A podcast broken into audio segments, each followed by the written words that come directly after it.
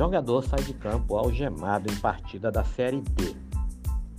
Em jogo válido pela Série D do Campeonato Brasileiro neste domingo, o zagueiro Vinícius Leandro do Real Noroeste saiu de campo algemado. Ele teria desacatado policiais militares tão logo a partida fora de casa contra o Nova Venécia foi encerrada no estádio Zenor Pedrosa Rocha, no Espírito Santo. O jogador estava inconformado com a derrota por 2 a 1 do seu time em jogo que valia a liderança do grupo A6 da Série D e culpava a arbitragem de Osimar Moreira da Silva Júnior de Goiás pelo resultado.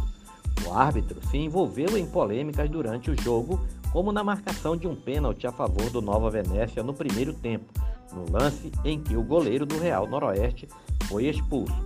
Depois, mostrou cartão vermelho para outro atleta da equipe visitante.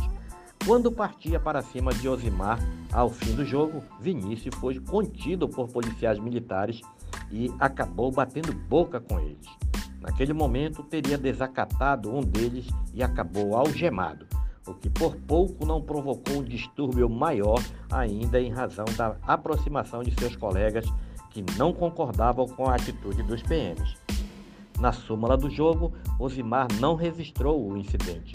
Vinícius foi levado para a delegacia de Nova Venécia, onde prestou depoimento antes de ser liberado.